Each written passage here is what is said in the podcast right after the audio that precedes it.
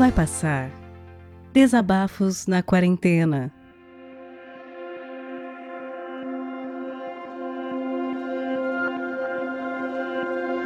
Bem, primeiramente eu quero dar as boas-vindas aos ouvintes, agradecer esse espaço que foi cedido, é, esse espaço aberto né, de, de discussões, de pensamentos, reflexões e dicas que eu realmente entendo como um oásis no meio de um deserto de desespero no qual nós estamos passando, mas que triunfaremos sobre, com toda certeza.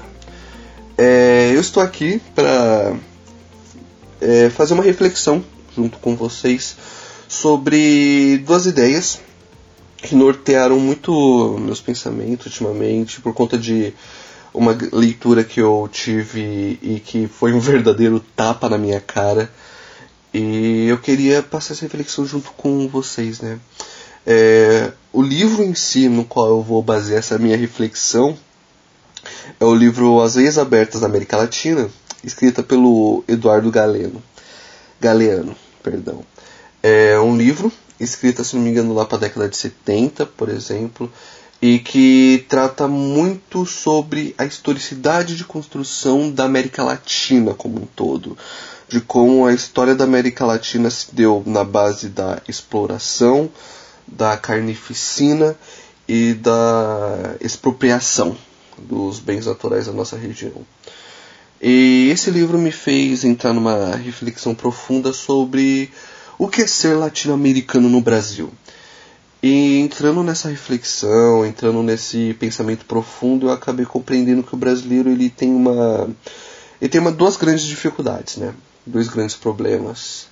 É, primeiramente, compreender como latino-americano e segundo, se compreender como proletariado.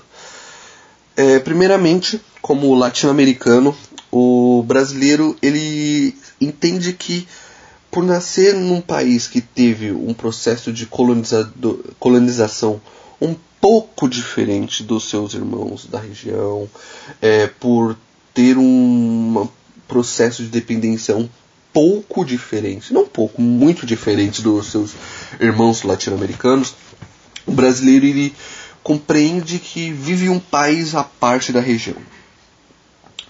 E eu vejo isso sendo utilizado de duas maneiras.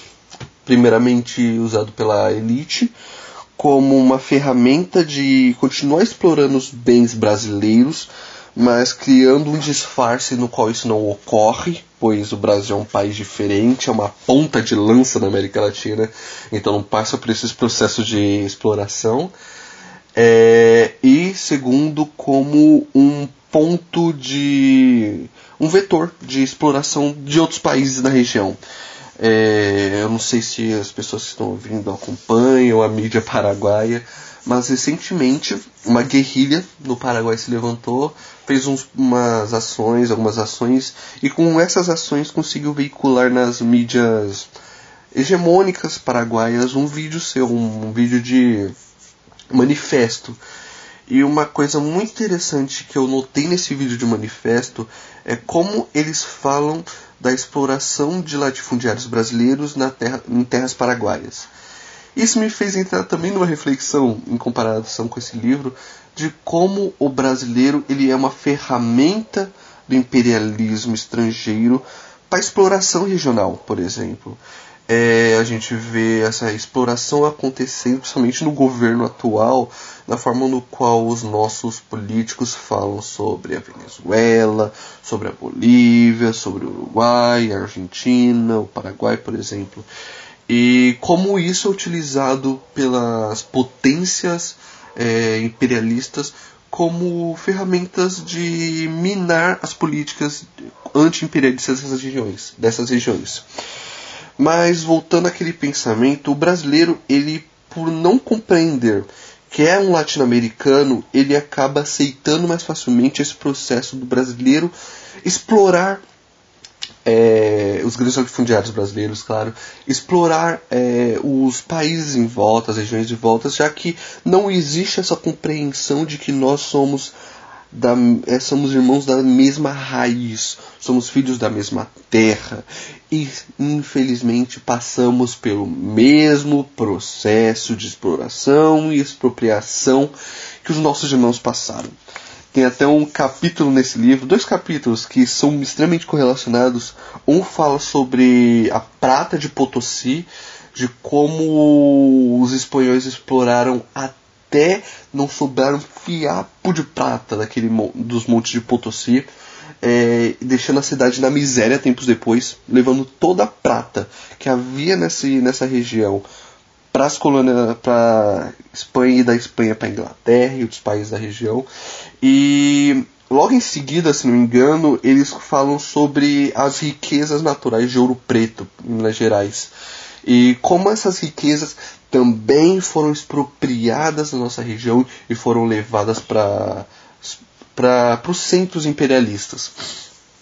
Com isso, né, é, esse livro, esse livro que eu estou falando desde o início, ele retrata exatamente como é, a América Latina ela passou por um processo de exploração vil, sanguinário e que, independente das minúcias regionais, que são muitas minúcias regionais que acontecem na nossa região da América Latina, Independente disso, o europeu sempre utilizava as mesmas formas de exploração sobre os povos nativos, sobre os escravizados, e como esse processo, por mais que tinha detalhes diferenciados em cada canto, tinha o mesmo intuito, a expropriação sanguinária e total vampiresca das, dos grandes impérios coloniais sobre as suas colônias.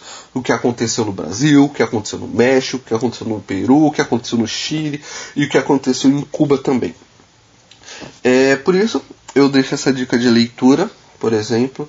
Eu deixo também uma segunda dica de leitura que eu estou passando agora, que correlaciona ao tema é, América Latina, que é o livro A Ilha, do jornalista brasileiro Fernando Moraes. É um livro escrito em 1975, se não me engano, ou 76, que é basicamente o relato de um jornalista brasileiro que foi para Cuba na década de 70, mais ou menos 75, e com entrevistas, com anotações, com reflexões realmente, com, com essas experiências que ele passou viajando por toda Cuba ele retrata como a sociedade cubana estava na década de 70, basicamente sobre os seus intuitos revolucionários, sobre o seu processo de reestruturação da sociedade. E me chamou muita atenção o fato do cubano se compreender diferente do brasileiro, o cubano se compreende como latino-americano. E como essa compreensão auxilia muito nos agentes de Cuba na diária é, no diário trabalho, no diário exercício do internacionalismo latino-americano, de como, por, mesmo por é, discussões políticas, é, Cuba auxiliou países como Nicarágua, pa, é, países como Chile, por exemplo, e como esse internacionalismo socialista latino-americano estava tão profundamente enraizado na população latina, apenas 15 anos depois da Revolução, como em tão pouco tempo é, a sociedade cubana sai de uma sociedade explorada pelas elites norte-americanas e europeias e se torna uma sociedade que, por mais que tenha N problemas de gestão, N controvérsias, era uma sociedade que teve uma nova concepção própria. Resgatou uma identidade nacional que havia muito tempo sido adormecida, colocada de lado, pisoteada e como essa identidade nacional refloresceu a partir da Revolução de 1959. Então, essas duas dicas que eu passei, né? As Veias Abertas da América Latina e A Ilha, dois livros extremamente interessantes, é, que tem traduções em português, tem preços acessíveis, mas vocês podem achar o PDF por aí. Não creio que os os escritores desses jornais ficariam bravos com isso, né, dado sua, seus viés ideológicos. É, mas, hum, finalizando aqui, eu fiz essa reflexão, pois atualmente a gente vive tempos controversos, tempos extremamente pesados nas nossas costas, né? Somente nós, trabalhadores, diariamente somos é, metralhados com notícias que fazem que a gente não encontre luz no final do turno, mas eu vejo que apenas com uma construção em conjunto, entender essa identidade que nós, a gente, que nós não temos, é, nós vamos conseguir chegar em um ponto onde a gente vai viver uma sociedade de iguais. E que esse igual não seja o igual da miséria, e sim o igual da glória. Eu realmente acredito que esse ponto é possível. E, como eu sempre falo, é, juntos nós conseguiremos vencer, juntos venceremos, com toda certeza. Esse período que nós passamos, não só de pandemia, mas de desespero diário, de incertezas com nossa vida, vai passar. E com a luta conjunta, com uma união, com empatia e amor, nós vamos conseguir chegar a um ponto onde nós voltaremos a ter orgulho do nosso país. Com isso eu termino, né, esse podcast agradecendo mais uma vez a oportunidade que o Vitor colocou para todos nós que mandamos nossos áudios e agradecendo a atenção de vocês que escutaram até agora. Viu? Eu desejo um bom momento para vocês e, bem, juntos venceremos. Juntos vamos vencer.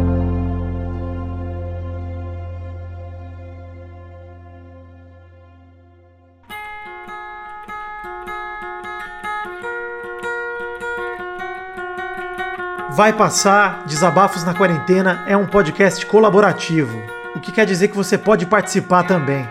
Se você tem um microfone legal e tem algo a dizer, entre em contato através do e-mail vaipassarpodcast.gmail.com. O que eu vou te pedir é que o conteúdo tenha cerca de 10 ou no máximo 15 minutos de duração e seja enviado editado. Vamos ouvir o que você enviou e trocar uma ideia contigo. Se acharmos que está numa qualidade boa e o conteúdo é positivo, tá dentro. Rola uma revisão só para garantir que nenhum engraçadinho vai mandar alguma coisa completamente bizarra e errada pra gente colocar aqui no feed.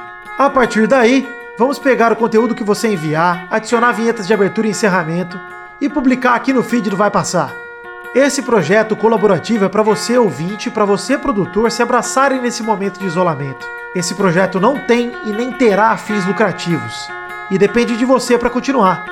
Colabore enviando seus áudios e divulgando para os seus amigos. Confie, vai passar e vai passar logo. É só a gente ficar em casa e fazer a nossa parte.